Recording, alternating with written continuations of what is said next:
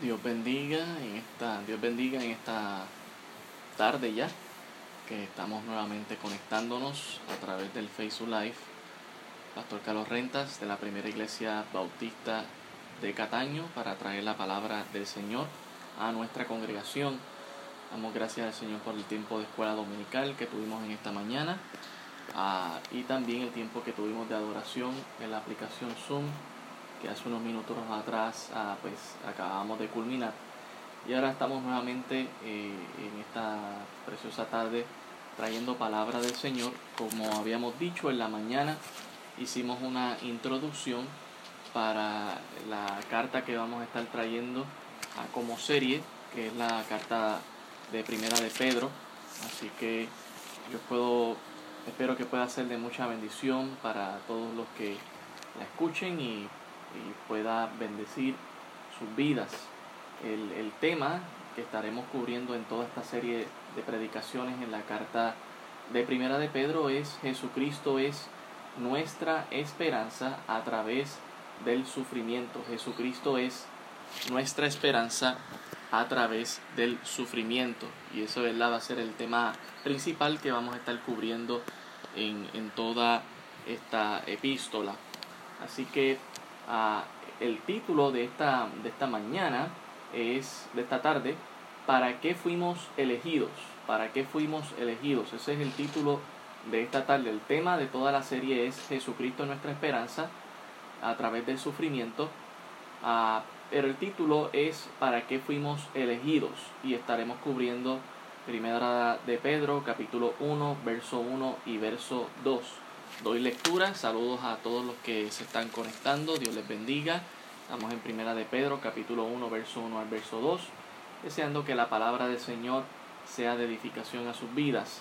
Dice la palabra del Señor, Pedro, apóstol de Jesucristo, a los expatriados de la dispersión en el Ponto, Galacia, Capadocia, Asia y Bitinia, elegidos según la presencia de Dios Padre, en santificación del Espíritu para obedecer y ser rociados con la sangre de Jesucristo, gracia y paz os sean multiplicadas. Oremos. Señor, te pedimos en esta preciosa tarde que tú nos das para exponer tu palabra. Te pedimos, Señor, que hables a nuestras vidas, que podamos entender el propósito por, para el cual hemos sido elegidos, Señor, según tu preconocimiento y que podamos, Señor, glorificarte con nuestras vidas, que podamos entender algunos conceptos que la gente lamentablemente tergiversa, Señor, ah, pero que nosotros con tu palabra podamos declarar tu verdad, Señor, y tu verdad sea eh, escuchada, entendida y aplicada a sus vidas, para que puedan glorificar y honrar tu nombre. Te lo pedimos en el nombre de Jesús. Amén. Dios les bendiga a todos los que se están conectando. Estamos en Primera de Pedro, capítulo 1, verso 1 al verso 2. El tema de esta tarde es Jesucristo es nuestra esperanza en medio del sufrimiento y el título ¿Para qué fuimos elegidos? ¿Para qué fuimos elegidos? Ah, recordamos un poquito del, contexto histórico a el pueblo de, de el pueblo cristiano, ¿verdad? Había sido perseguido a causa del el incendio que provocó Nerón para el año 64 después de Cristo aproximadamente. Y eh, Nerón buscando un chivo expiatorio pues acusó a los cristianos siendo él acusó a los cristianos de que los cristianos fueron quienes quemaron Roma y esto trajo una persecución a la iglesia primitiva para el año 64 ya estaban siendo perseguidos pero esto trajo mucha más persecución, mucha más hostilidad hacia el pueblo cristiano y entonces el pueblo cristiano eh, sale de Roma y entonces empieza a ir a estos lugares que hoy en día se le conoce como Turquía, la Turquía moderna, el país de Turquía. Así que siendo, eh, ¿verdad?, perseguidos, el apóstol Pedro, eh, conociendo a esta situación, le escribe cartas a estas comunidades que han llegado a estos lugares en Asia Menor, ¿verdad?, como el Ponto, en Galacia, Capadocia, Asia y Bitinia, para darles esa fortaleza espiritual en medio de todo lo que están pasando. Y, y, hay esa primera pregunta, ¿para, qué fuimos elegidos si estamos pasando por sufrimiento, si estamos pasando por persecución, ¿para qué fuimos elegidos? Y, y, el apóstol Pedro comienza, ¿verdad? Abriendo esta carta, introduciendo su persona, diciendo yo, eh, Pedro, apóstol del Señor Jesucristo, eh, me presento ante ustedes para darle esta carta de fortalecimiento espiritual. Y en el verso 2 usa palabras maravillosas, ¿verdad? Inspirado por el Espíritu Santo para alentar a estos creyentes que están bajo persecución. Y ciertamente, hermano, esto, ¿verdad? Hoy en día aplica mucho a nuestras vidas. Hay una cierta persecución. Eh, en algunos países es una persecución directa y violenta. En otros países, quizás como los nuestros, una persecución que ha comenzado a ser una persecución verbal e inteligente, debemos decir, ¿verdad? Buscando de manera agradable, a, ¿verdad? No tan violenta, perseguir a la iglesia, pero la realidad es que estamos en eso. Así que esta carta se aplica perfectamente a nuestras vidas, no solamente por la persecución, sino porque Cristo sigue siendo esa esperanza en medio del sufrimiento. Y en medio del sufrimiento que podríamos estar pasando, puede venir esa pregunta, ¿para qué fuimos elegidos? ¿Para qué? Y en el verso 2, ¿verdad? Hay una ricura de, de, palabras eh, abundantes aquí. Queremos ir cubriéndola una por una, viendo los conceptos correctos que el Señor abre a nuestras vidas. Dice el verso 2, elegidos según la presencia de Dios Padre en santificación del Espíritu. Quisiéramos, ¿verdad?, comenzar a decir, a creemos en, en la doctrina bíblica de la elección. Dios elige a los suyos. Dice, elegidos según la presciencia, y esto es muy importante, esa palabra prognosis en el griego lo que significa es el preconocimiento, es decir, que Dios sabe de antemano, que Dios todo lo tenía planificado, que Dios todo lo había visto, lo había preconocido, es la palabra aquí, y dice Dios Padre, en santificación del Espíritu, ¿no de verdad? parte de la otra, ya estamos, hemos visto a, Dios Padre, ahora viendo aquí al Espíritu Santo, que también vienen a ser parte de esa obra eh, eh, salvífica en el ser humano cuando ha creído en Cristo Jesús como Salvador de su vida y sabemos que Dios envía al Espíritu Santo y nos ayuda en el proceso de la santificación, ¿verdad? Conocemos la santificación posicional como en el momento en el que usted acepta a Jesús como el Salvador de su vida y luego la, la santificación progresiva que es cuando nosotros, ¿verdad?, estamos eh, caminando día a día y aprendiendo más de Dios y teniendo una consagración más con Dios, dejando atrás el pecado y buscando la perfección, la glorificación, que es la finalidad de la santificación. Y eso lo hace el Espíritu Santo en nuestras vidas, no lo hacemos nosotros. Y Pedro se lo está recordando aquí a estas comunidades cristianas. Dice, ¿para qué? Para obedecer y ser rociados con la sangre de Jesucristo. Quisiéramos decir todas las cosas a la misma vez, pero no podemos.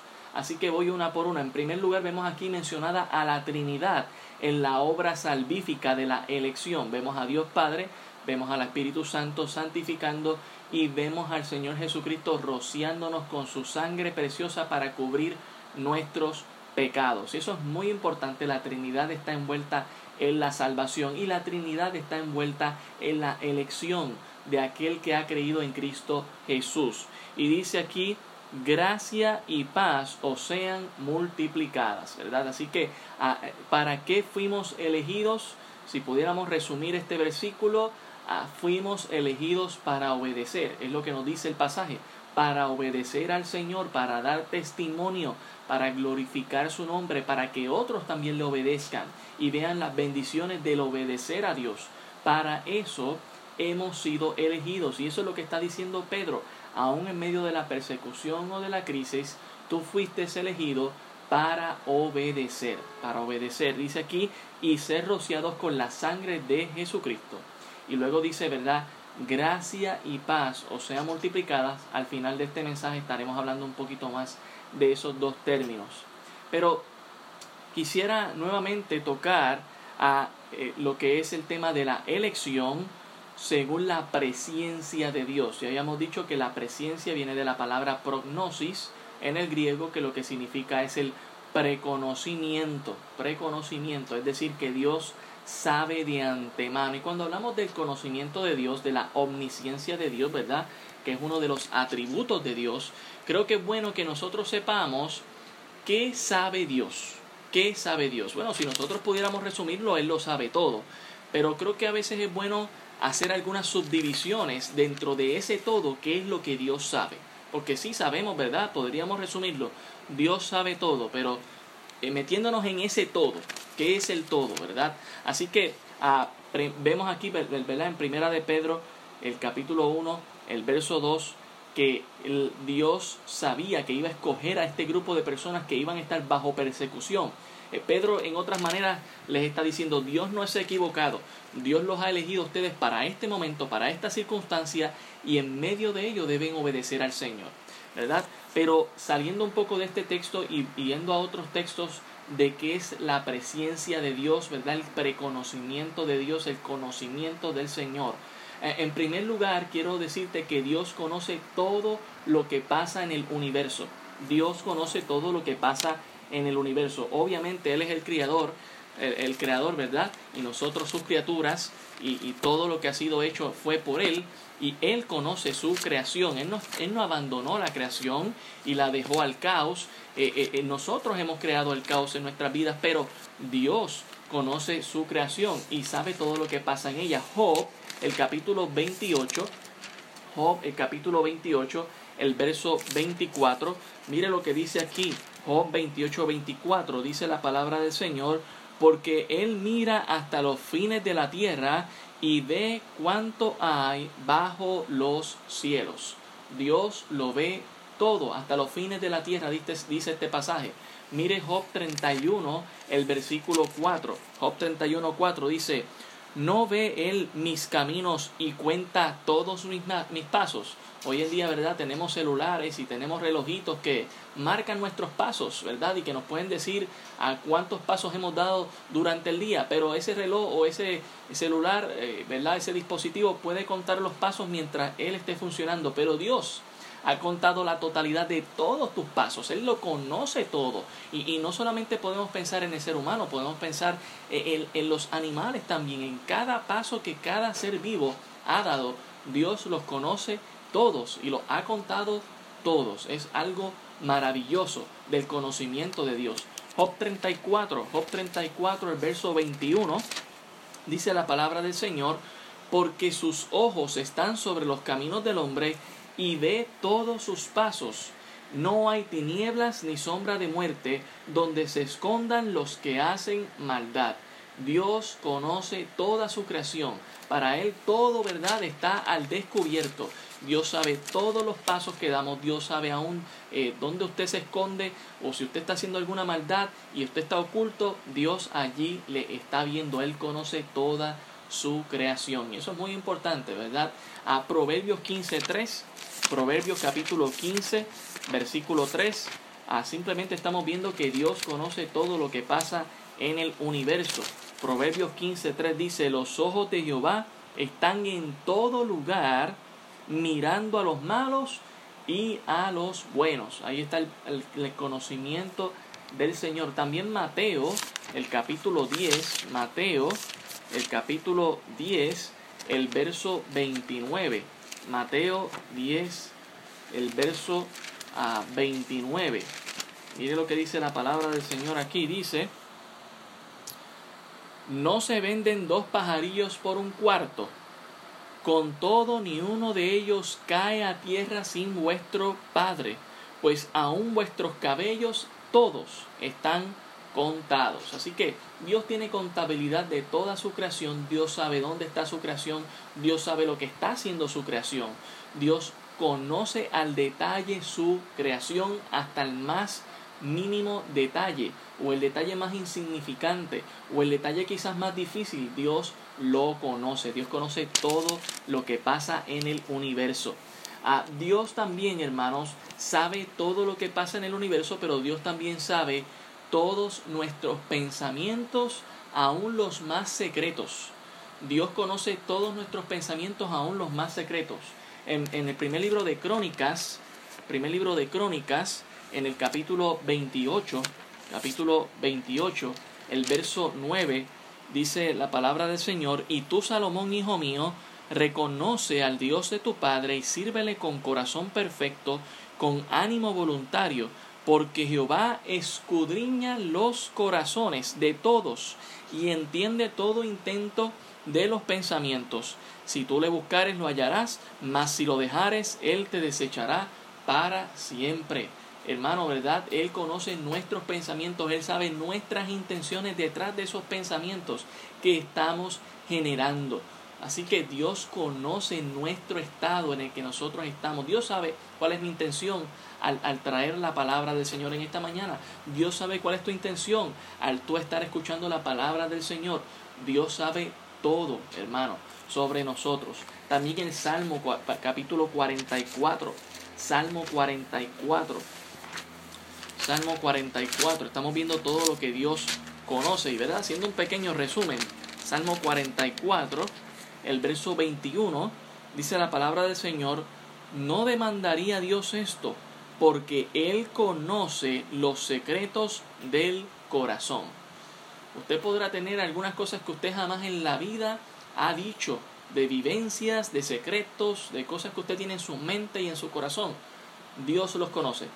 Dios lo sabe todo sobre usted, aun aquello que no ha salido por su boca o que ha escrito en un diario, que tiene solamente en su mente, en su corazón, Dios lo conoce. También Jeremías, el capítulo 17. Jeremías, el capítulo 17, el verso 9. Jeremías 17, el verso 9 y 10 dice, engañoso es el corazón más que todas las cosas. Mire lo que Dios conoce de nosotros. Conoce que nuestro corazón es engañoso. Dice, más que todas las cosas y perverso, ¿quién lo conocerá? El profeta hace esta pregunta, ¿quién conocerá su propia mente, su propio corazón? Y mire la respuesta que da el profeta en el versículo 10. Yo, Jehová, si hay alguien que conoce nuestro corazón, nuestras intenciones, nuestros pensamientos, es Dios. Dice que escudriño la mente, que pruebo el corazón, para dar a cada uno según su camino, según el fruto de sus obras. No solamente Dios lo conoce, sino que Dios lo prueba. Dios nos pone a prueba, hermano. Dios, para ver eh, las intenciones nuestras, nos pone a prueba muchas veces, porque Él conoce nuestros pensamientos. Hebreos, el capítulo 4, el versículo 13. Hebreos, el capítulo 4, el versículo 13.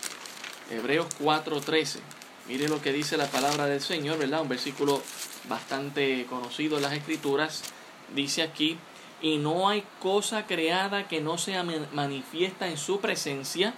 Antes bien, todas las cosas están desnudas y abiertas a los ojos de aquel a quien tenemos que dar cuenta. Para Dios, Dios lo ve todo, hermano, al descubierto. Sabe todo lo que ocurre en el universo, sabe todo lo que ocurre en nuestro ser, en nuestro pensamiento, en nuestros corazones. Así que Dios sabe y ve mis pensamientos. Pero ¿qué más Dios en su omnisciencia conoce? ¿Verdad? De ese todo, cuando decimos todo, ¿qué es lo que Dios conoce? Pues Dios no solamente sabe todo lo que pasa en el universo, Dios no solamente sabe lo que pasa al ser humano en sus pensamientos, en su corazón, y nos prueba, sino que también Dios conoce el futuro. Dios conoce el futuro. Y eso es muy importante que nosotros, ¿verdad?, lo recordemos. El Salmo 139, Salmo 139, el verso 16 nos habla de esto. Salmo 139, el verso 16 dice la palabra del Señor, mi embrión vieron tus ojos y en tu libro estaban escritas todas aquellas cosas que luego fueron formadas. ¿Ok? Sin faltar una de ellas. Así que ya Dios en un libro tenía escrito todo lo que iba a suceder, todo lo que iba a pasar.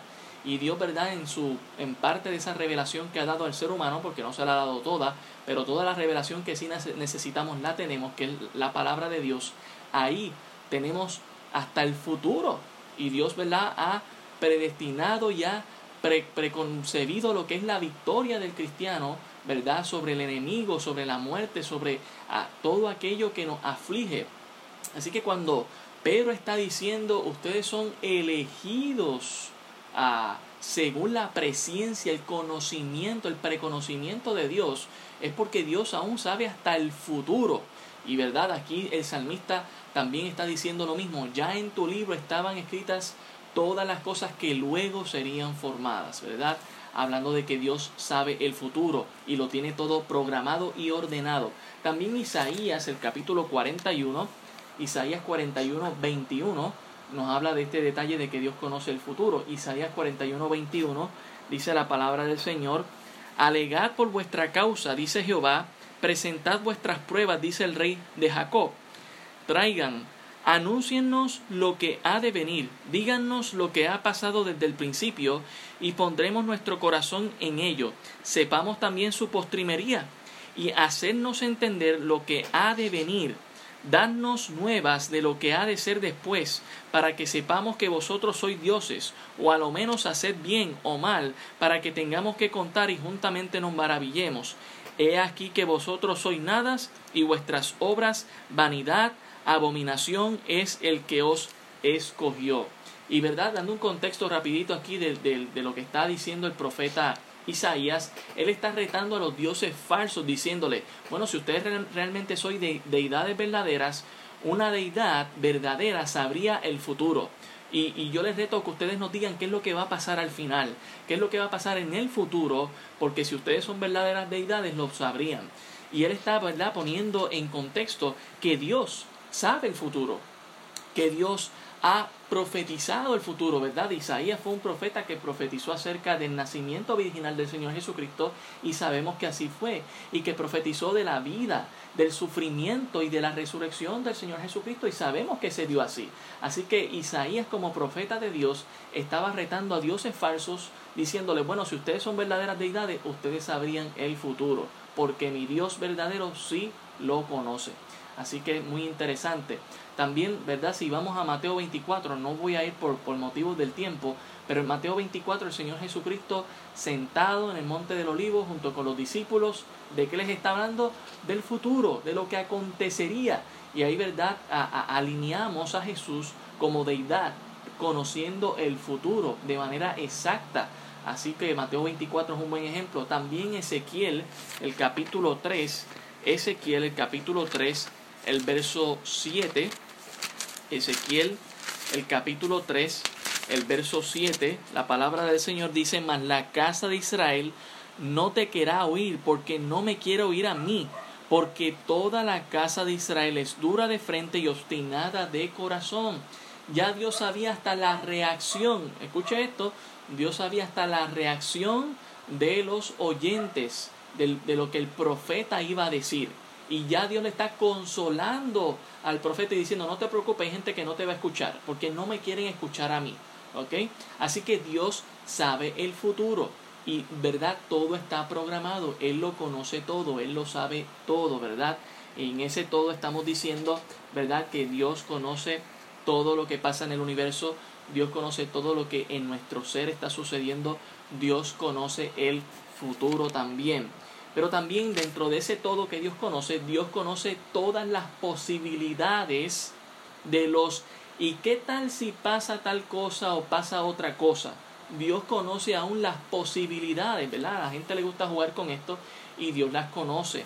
En Éxodo el capítulo 3, eh, Éxodo el capítulo 3, el verso 11, Éxodo el capítulo 3, el verso 11, dice la palabra del Señor, entonces Moisés respondió a Dios, ¿quién soy yo para que vaya Faraón y saque de Egipto a los hijos de Israel?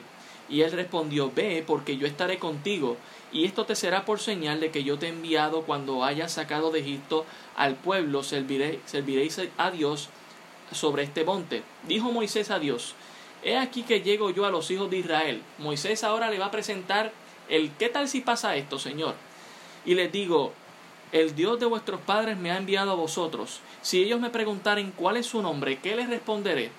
Y él respondió, perdón, y respondió Dios a Moisés, yo soy el que soy. Y dijo, así dirás a los hijos de Israel, yo soy, me envió a vosotros. Fíjense que Moisés tenía una pregunta para Dios. Señor, ¿y qué tal si pasa tal cosa? Bueno, pues yo tengo la, la, la respuesta para ti. Esto es lo que tú vas a hacer. Así que, aún dentro de las posibilidades que se podrían dar, Dios también conoce todas las posibilidades posibles de nuestra vida y de lo que vaya a pasar en el mundo. A Dios no se le escapa nada. ¿Ok? Ah, también en, en Ezequiel, el capítulo 3, el verso 4 y 6, ya había leído de este pasaje, ¿verdad? Ah, para resumirlo, en Ezequiel capítulo 3, Dios está consolando ya al profeta porque el pueblo de Dios no le va a escuchar y le está, y, le está diciendo al, al, profeta, no te preocupes, la gente va a reaccionar, ¿verdad? De una manera distinta a la que tú estás pensando. Ellos no me quieren escuchar. También en Mateo el capítulo 11, el verso 21, Mateo 11, 21, dice la palabra del Señor, ay de ti Corazín, ay de ti Besaida, porque si en Tiro y en Sidón se, hubiesen, se hubieran hecho los milagros que ya han sido hechos en vosotras, tiempo ha de que se hubieran arrepentido en silicio y en ceniza. Mire que Jesucristo, ¿verdad? Está aquí hablándonos de la posibilidad de que los milagros que Jesucristo hizo en la región de él, si los hubiese hecho en otra región, él reconocería en esa posibilidad que esa gente se hubiese arrepentido. Ahora usted diría, bueno, ¿y por qué el Señor entonces no lo hizo? Bueno, ya en otros momentos Dios había llevado palabra a través de otros profetas. Simplemente que milagros como los que hizo el Señor Jesucristo no habían sido hechos a, en Tiro y en Sidón porque Dios primero fue a los suyos, aunque sabemos que los suyos no les recibieron. Así que Dios conoce todas las posibilidades en el preconocimiento, en el conocimiento, en la omnisciencia de Dios. Dios lo sabe todo. Y dentro de ese todo Dios también conoce y no puede aprender más. Ah, porque Él ya lo sabe todo. Y eso es algo muy importante, ¿verdad? Dios no es que está aprendiendo día a día como tú y yo. Tú y yo seguimos aprendiendo, hermano. Dios ya lo conoce todo. A Job capítulo 42. Job capítulo 42 dice la palabra del Señor en el verso eh, en el verso 1 al 6 respondió Job a Jehová y dijo yo conozco que todo lo puedes y que no hay pensamiento que se esconda de ti ¿quién es el que oscurece el consejo sin entendimiento?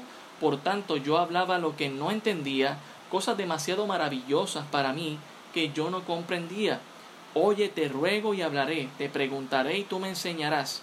De oídas te había oído, mas ahora mis ojos te ven, por tanto me aborrezco y me arrepiento en polvo y ceniza. Ese es el testimonio de Job de arrepentimiento, reconociendo que Dios sabe todas las cosas. En el Salmo capítulo 40, en el versículo 5, dice lo siguiente. Dice, has aumentado, oh Jehová, Dios mío, tus maravillas, tus maravillas y tus pensamientos para con nosotros. No es posible contarlos ante ti. Si yo anunciare y hablare de ellos, no pueden ser enumerados. ¿Ok? Eso hablando del conocimiento de Dios, que no puede aprender más. Y para el hombre le es maravilloso la, la obra, los pensamientos, el conocimiento de Dios. A Isaías, el capítulo 40, Isaías, el capítulo 40, el verso 13 y el verso 14, dice, ¿quién enseñó al Espíritu de Jehová o le aconsejó enseñándole?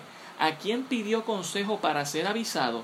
¿Quién le enseñó el camino del juicio o le enseñó ciencia o le mostró la senda de la prudencia? Nadie le enseñó, ¿verdad? Porque Él no aprende, Él ya lo sabe todo, ¿verdad? Nuestro Creador, nuestro Dios.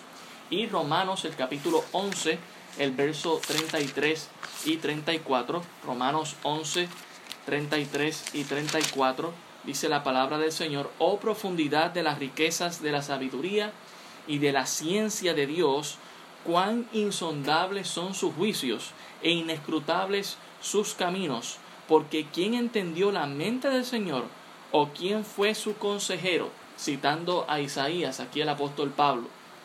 Así que vemos que en el conocimiento de Dios, en la omnisciencia de Dios, ¿verdad? De la que nos habla el apóstol Pedro allá en Primera de Pedro 1.2, hablando de que hemos sido elegidos según la presencia de Dios, vemos que ese conocimiento de Dios tiene que ver con que Dios conoce todo lo que pasa en el universo que tiene que ver con que Dios conoce los pensamientos más secretos y nuestra vida en particular, que Dios sabe y ve nuestros pensamientos, que Dios conoce el futuro y que Dios conoce todas las posibilidades de los qué tal si pasa una cosa u otra cosa. Y Dios también conoce eh, todo y por lo tanto no puede aprender porque Él ya lo sabe todo. Así que cuando vemos que Dios sabe y conoce a toda, todas las cosas, vemos, ¿verdad?, su omnisciencia. Todo lo conoce. Ah, Dios sabe y conoce, hermano, todas las todas proposiciones verdaderas. Sí, si Dios sabe y conoce todo lo que yo hago, ¿significa que no tengo opción? Es la pregunta que algunos siempre se hacen al tocar este tema de la elección y de la, del preconocimiento de Dios. Si tengo la opción, sí tengo la opción. Ah, y como Dios soberano, Él las permite. A ninguna hoja cae sin el permiso de Dios, pero caen esas hojas. Ah, ningún pelo cae de nuestras cabezas, pero Él permite que pase. Muchas veces nosotros mismos nos, nos recortamos. ¿Por qué oramos a Dios si Él sabe todas las cosas? Algunos se preguntan. Porque entonces Dios sabría que para ti no es tan importante y que no orarías por ellas. Note eso. ¿Acaso eso me daría poder sobre Dios y debilitaría la soberanía de Dios? No, hermano, porque Dios en su soberanía ha permitido que así sea libre albedrío, que podamos tener esa libertad de conciencia, esa libertad de elección. Es como Dios ha determinado hacer las cosas. Es entender a Dios ser Dios, aunque al final siempre eh, permanece como un misterio. Ese es el poder de Dios. Él podría hacer lo contrario, pero Él no lo hace. Sabríamos que Dios si quiere nos podría escoger sin nosotros a, tener verdad una libertad de conciencia y nosotros decidir, pero aún así Dios permite que nosotros decidamos. Mucha gente, ¿verdad?, le gusta estirar el atributo de Dios, de su soberanía, sobre los demás atributos y eso no es algo bíblico. Cuando usted estira la soberanía de Dios, usted echa a un lado la gracia, usted echa a un lado la misericordia, usted echa a un lado la, justicia, el amor de Dios, y entonces eh, eh, el, el Dios verdadero se ve con un concepto erróneo, ¿verdad? Por eso hay que tener mucho cuidado. Dios permite que cosas que Él no desea necesariamente pasen, y eso muestra que Dios da esa libertad de conciencia. Y nosotros lo creemos así. Hechos, el capítulo 7, el verso 51, es un buen ejemplo. Hechos, capítulo 7, el verso 51, tenemos aquí, dice, lo siguiente, duros de cerviz e incircuncisos, de corazón y de oídos, vosotros resistís siempre al Espíritu Santo, como vuestros padres, así también vosotros. Este es Esteban hablando, ¿verdad?, a los judíos de aquel tiempo y dándoles testimonio de lo que el Señor Jesucristo hizo por ellos y les dice, ustedes están resistiendo al Espíritu Santo.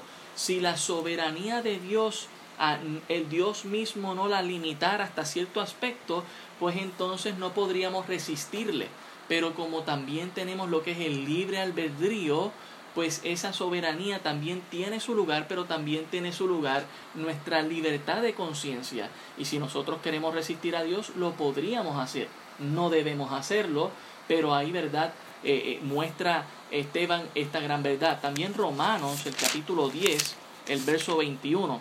Romanos 10, 21 dice, pero acerca de Israel dice, todo el día extendí mis manos a un pueblo rebelde y contradictor. ¿Sabe que Dios deseaba extendiendo sus manos? Que el pueblo volviera a Él, que fueran como el hijo pródigo que volvió a su padre arrepentido. Pero ¿sabe que encontró? Que todo el día estuvo extendiendo sus manos y nadie quiso ir ante Dios. Esto nos habla de la soberanía de Dios, pero también de la elección libre que el ser humano tiene acerca de Dios. Así que nosotros creemos en las dos cosas, creemos en la elección soberana de Dios, pero también creemos que el ser humano toma la decisión. Y en esto hay un perfecto balance. Son dos verdades paralelas que no chocan una con otra.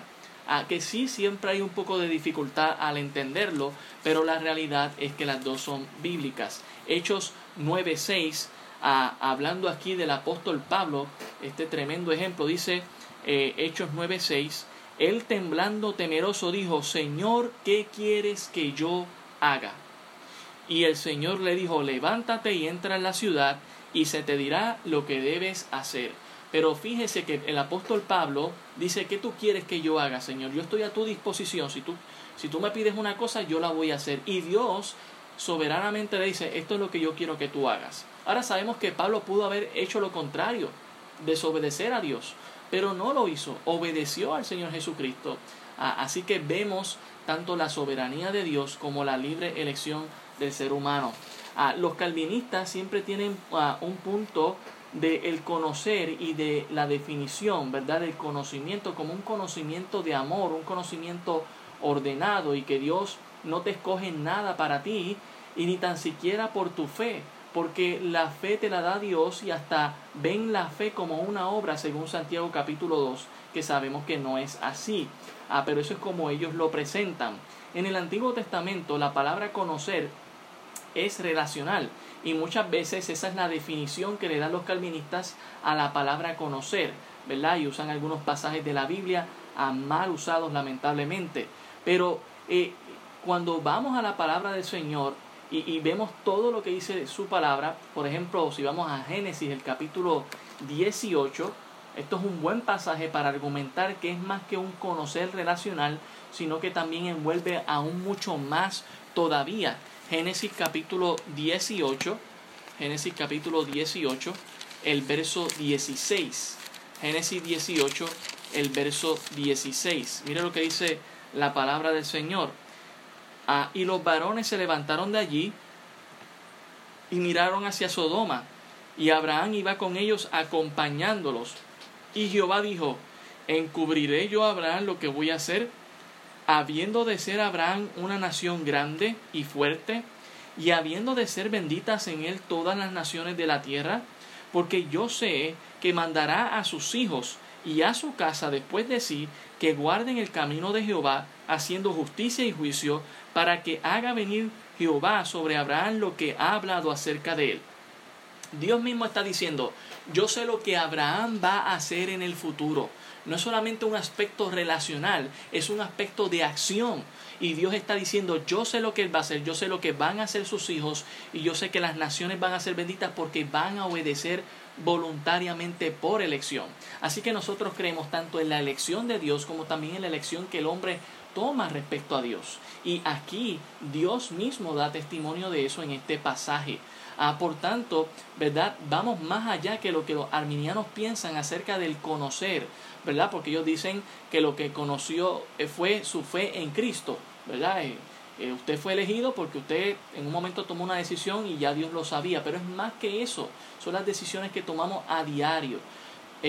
Dios conoció todo de nosotros y en base a ese todo, Dios nos escogió. Dios sigue siendo a través de Cristo el autor y el consumador de la fe y nosotros solo ejercemos la fe que en ello no hay ninguna obra. No hacemos ninguna obra con la fe, simplemente estamos creyendo y depositando nuestra fe en el Señor.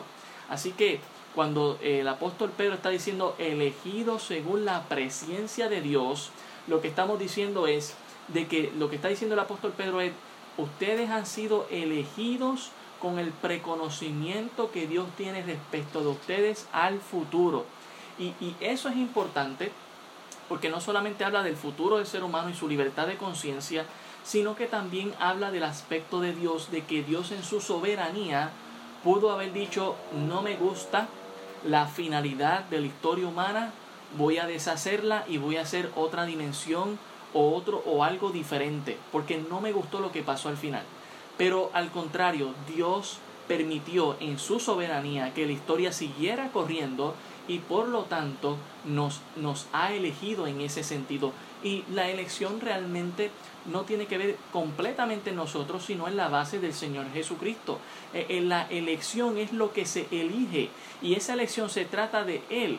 ¿Quién? Se trata de la persona del Señor Jesucristo. Efesios el capítulo 1, el versículo 4, Efesios, el capítulo 1, Efesios, el capítulo 1, el versículo 4 dice, según nos escogió en Él, hablando de Jesucristo, antes de la fundación del mundo, para que fuésemos santos y sin manchas delante de Él. ¿Ok? Así que ahí está ese texto. También Mateo 22, 14. Mateo capítulo 22, el verso 14. Mateo 22, 14. Dice la palabra del Señor. Y vinieron a Él, a, perdón, 22, 14. Porque muchos son llamados y pocos escogidos. Aquí está, ¿verdad? También esa aseveración. Y Hechos 13, 48. Hechos 13:48 dice la palabra del Señor, los gentiles oyendo esto se regocijaban y glorificaban la palabra del Señor y creyeron todos los que estaban ordenados para vida eterna. Pero note que dice y creyeron y luego dice ordenado para vida eterna. Así que vemos en este pasaje a claramente estas dos verdades paralelas. Dios nos escogió antes de la fundación del mundo su preconocimiento nos le ayudó a entender que nosotros seríamos los que creeríamos por el sacrificio que hizo el Señor Jesucristo. Dios elige gente individualmente. ¿Significa entonces que nosotros no escogemos? Ah, o, significa que si nosotros eh, no escogemos a Dios, ah, no puede escogernos? La respuesta es que ambos escogemos. Dios obviamente no se escoge primero y también nosotros escogemos. Josué capítulo 24, el verso 14 al 17 es una tremenda ah, también a ejemplo de que no solamente Dios nos escogió, también nosotros escogemos.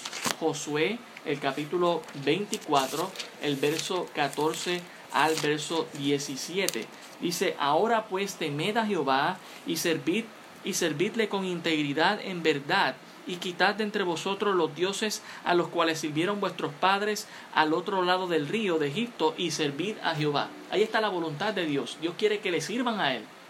Y dice el verso 15, y si mal os pareciere servir a Jehová, escogeos, escuchen la palabra que usa Josué, escogeos hoy a quién sirváis, si a los dioses a quienes sirvieron vuestros padres, cuando estuvieron del otro lado del río, o a los dioses de los amorreos en cuya tierra habitáis, pero yo y mi casa serviremos a Jehová. Y mire la respuesta del pueblo.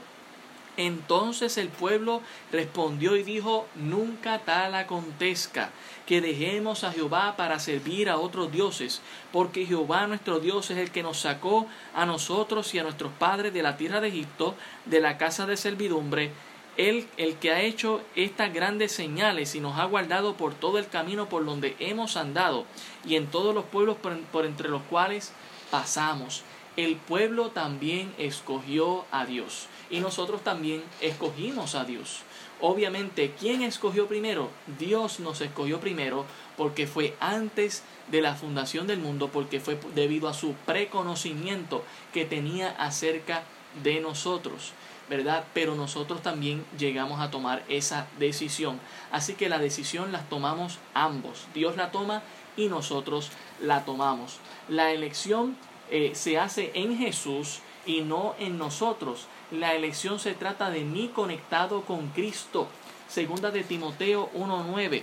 Segunda de Timoteo 1.9. Mire lo que dice la palabra del Señor aquí en Segunda de Timoteo 1.9 dice, quien nos salvó y llamó con llamamiento santo, no conforme a nuestras obras, sino según el propósito suyo y la gracia que nos fue dada en Cristo Jesús antes de los tiempos de los siglos. Fuimos elegidos porque decidimos creer en Cristo, pero ya antes de los tiempos, ya el Señor lo preconocía. También Dios nos escoge en Cristo, ¿verdad? Como hemos visto en Efesios, he ya leído ese pasaje.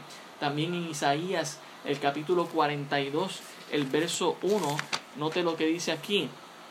Dice, he aquí mi siervo, yo le sostendré, mi escogido, en quien mi alma tiene contentamiento. He puesto sobre él mi espíritu.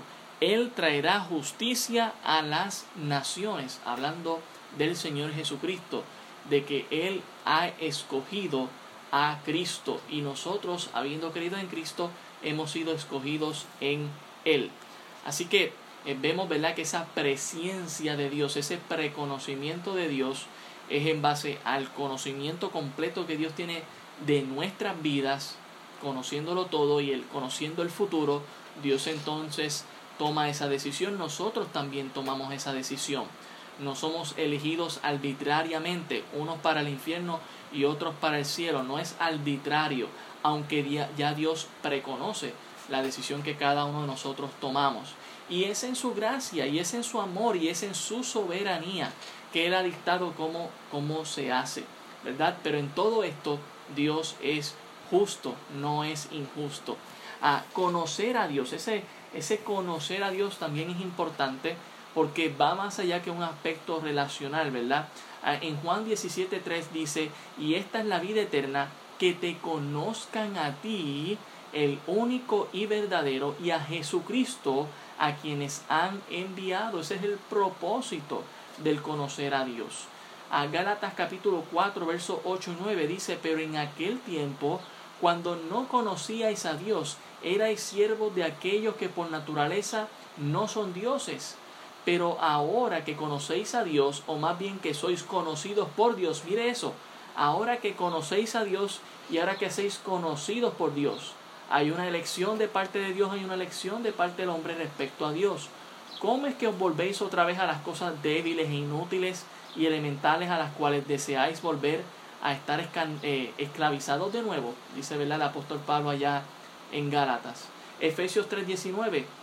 Y de conocer el amor de Cristo que sobrepasa el conocimiento para que seáis llenos hasta la medida de toda la plenitud de Dios. También primera de Tesalonicenses capítulo 4. Porque esta es la voluntad de Dios, vuestra santificación, vuestra santificación.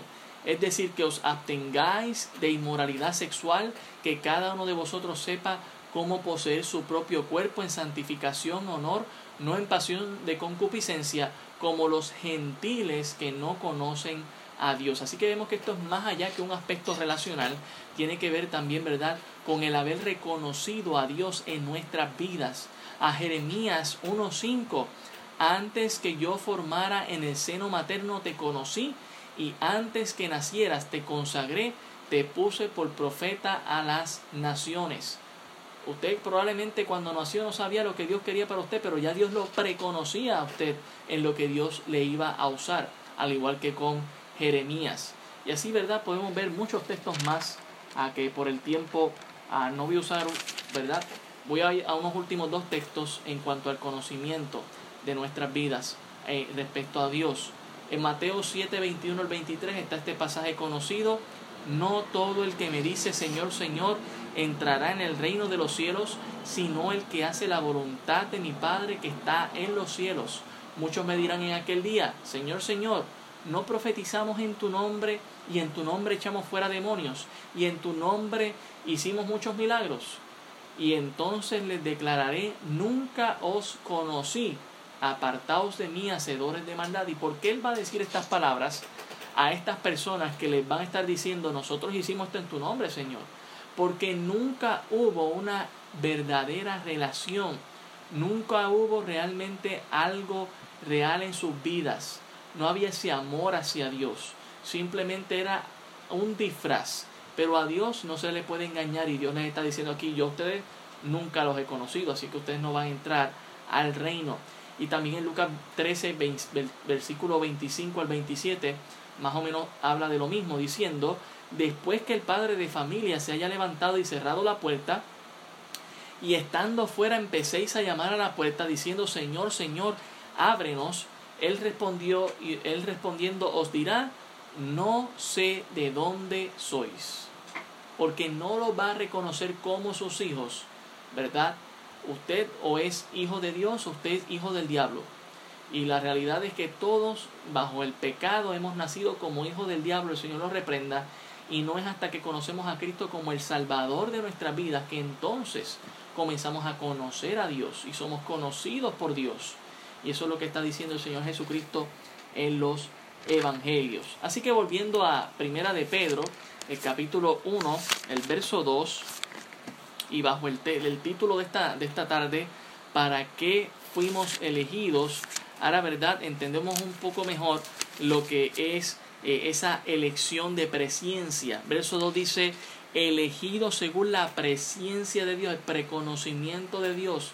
Y ya sabemos todo lo que entra en ese aspecto de Dios Padre en la santificación del Espíritu Santo, es decir, cuando usted cree en Jesús como el Salvador de sus vidas, el Espíritu Santo viene y le sella, según Efesios 1.13, y dice aquí, para obedecer y ser rociados con la sangre de Jesucristo. Usted ha sido elegido, usted también eligió, pero el aspecto aquí de que Dios le ha elegido a usted es para que entienda que hay un propósito en la elección y ese propósito es para que usted obedezca al Señor. Eso es muy importante. Fuimos elegidos para obedecer. Me gustaría hablar un poco también del aspecto cuando menciona aquí el apóstol Pedro, rociados y ser, ese es el otro propósito, ¿verdad? Y ser rociados con la sangre de Jesucristo. El apóstol Pedro trae este lenguaje antiguo testamentario del rociamiento de la sangre, ¿verdad? Que se encuentra en, en Éxodo. Éxodo. Y, me gustaría hablar un poco de eso en esta, en esta mañana. Éxodo 24, el verso 4. Éxodo 24, ya estamos casi culminando. Éxodo 24, para que ustedes vean de dónde eh, el apóstol Pedro saca el lenguaje del rociamiento. Éxodo 24, verso 4 al 8. Dice la palabra del Señor, y Moisés escribió todas las palabras de Jehová, y levantándose de mañana edificó un altar al pie del monte y doce columnas, según las doce tribus de Israel, y envió jóvenes de los hijos de Israel, los cuales ofrecieron holocaustos y becerros como sacrificios de paz a Jehová. Y Moisés tomó la mitad de la sangre y la puso en tazones y esparció la otra mitad de la sangre sobre el altar. El altar era, a donde se iba a hacer los sacrificios. Y él esparce esta sangre de manera simbólica de que este altar está cubierto con esa sangre. Ah, dice aquí, y tomó el libro del pacto y lo leyó a oídos del pueblo, el cual dijo, haremos todas las cosas que Jehová ha dicho y obedeceremos. Entonces Moisés tomó la sangre y roció sobre el pueblo y dijo, He aquí la sangre del pacto que Jehová ha hecho con vosotros sobre todas estas cosas. Y verdad, eh, podemos imaginar cómo eh, eh, Moisés empezó a rociar esa sangre sobre todo el pueblo para que esa sangre, verdad, significando que estaban sus pecados cubiertos. Algo muy bonito, muy simbólico acerca del antiguo pacto. Pero lo que hace Pedro es que toma ese vocabulario del antiguo pacto y lo aplica al nuevo pacto diciendo, ustedes han sido elegidos en el preconocimiento de Dios y en la santificación del Espíritu Santo para obedecer, dar testimonio, aún en medio de la persecución y del sufrimiento, mostrar esa esperanza que tienen en Cristo y para ser rociados. De la misma manera que en el antiguo pacto eran rociados con el sacrificio de un animal, ahora siendo rociados con la sangre perfecta del Señor Jesucristo que vivió una vida perfecta eh, y dice ahí ser rociados con la sangre del Señor Jesucristo, ¿verdad? Un lenguaje muy bonito, dice aquí, ah, con la sangre de Jesucristo, ser rociados con esa sangre. Así que él, trae estos aspectos del Antiguo Testamento diciendo, ahora tenemos un nuevo pacto basado en mejores promesas y tiene que ver con eh, eh, eh, lo que hizo el Señor Jesucristo en la cruz del Calvario y cómo nos compete a ti y a mí, hermanos, saber verdad que la Trinidad estuvo envuelta y cuando hablamos de Trinidad hablamos de Dios Padre, el Espíritu Santo y Jesucristo. La Trinidad estuvo envuelta en nuestra o en nuestra en lo que fue la obra salvífica para salvarnos a nosotros. Ah, pero también lo sigue estando presente en nuestro vivir diario no para salvarnos constantemente, pero sino para vivir una vida que agrade al Señor, una vida de obediencia.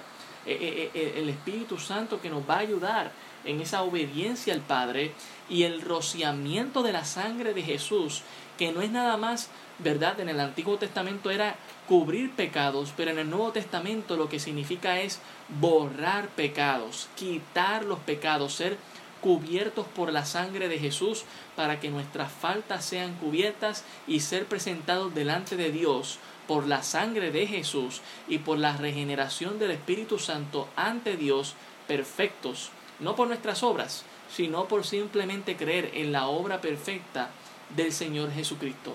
Palabras grandes está diciendo aquí el apóstol Pedro en un ahorro de palabras en este versículo, ¿verdad? Muy interesante. Así que cuando aceptamos todo esto y lo vivimos con fe, en medio de la angustia, del sufrimiento en el que podamos estar pasando, nosotros vamos a experimentar multiplicadamente lo que dice el apóstol Pedro. Dice aquí, gracia y paz o sean multiplicadas. Esa gracia que es ese favor no merecido que hemos eh, tenido de Dios, Dios enviando a su Hijo, ¿verdad? Para sacrificio en nuestro lugar, Dios dándonos el don de la vida eterna y esa paz que viene como consecuencia de haber nosotros ah, tomado esa decisión de aceptar a Cristo en nuestras vidas y ahora podemos experimentar la paz que no es como el mundo la da, sino como solamente Dios la da en los momentos más difíciles. Así que el apóstol Pedro abre esta carta diciéndole, yo sé que ustedes están siendo perseguidos, que ustedes han tenido que huir a estas montañas y, y esconderse pero sepan que ustedes han sido elegidos para obedecer. Sepan que Dios lo tiene todo preconocido desde antes, porque Dios conoce el futuro.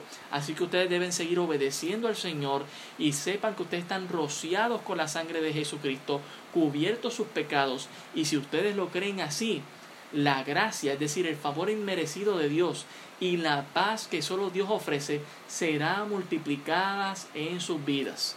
Y eso es muy relevante para nosotros en nuestros días.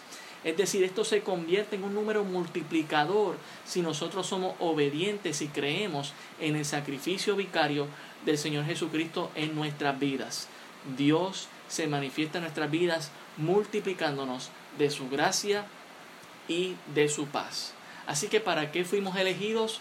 Fuimos elegidos para obedecer y para ser rociados en la sangre del Señor Jesucristo, cubiertos no nuestros pecados, nuestras faltas, borrados nuestros pecados para siempre, en el nombre del Señor. Pedro hable, abre esta carta animando a los hermanos de esta manera.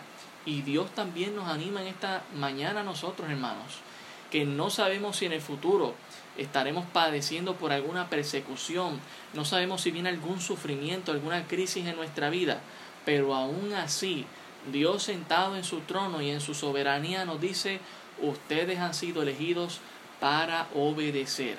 Ustedes me han elegido a mí también y por lo tanto deberían estar obedeciendo. Yo los voy a rociar con la sangre de Jesús que borra todos sus pecados y ustedes van a experimentar los favores no merecidos de Dios, esa gracia y la paz que necesitamos en medio de estos tiempos. Así que muy relevante para nosotros en esta mañana y espero que haya sido de bendición y que pongas en práctica el conocimiento que ahora tienes de Dios, el concepto correcto de la elección, de la soberanía de Dios y del amor y de la gracia y la paz que Dios quiere compartir a tu vida. Te, culminemos en oración. Señor, gracias te damos por tu palabra. Ella es viva y eficaz. Te pido, Señor, que tu palabra haya calado hondo en nuestros corazones, sino haya alentado y fortalecido en medio de los sufrimientos que podamos estar pasando, recordando que hemos sido elegidos para obedecer y para ser rociados con la sangre de Jesucristo. Gracias Señor por la vida de Jesucristo, por su muerte, por su resurrección y porque hoy está sentado a la diestra tuya, intercediendo por nosotros para que la gracia y la paz sean multiplicadas en nuestra vida. Bendice a nuestra congregación, bendice a los hermanos que también están escuchando y personas que quizás no han creído aún, pero que por tu gracia van a conocerte, Señor. Te pedimos tu gracia y tu paz que sean multiplicadas en nuestra vida. En el nombre de Jesús. Amén. Hermanos, Dios les bendiga.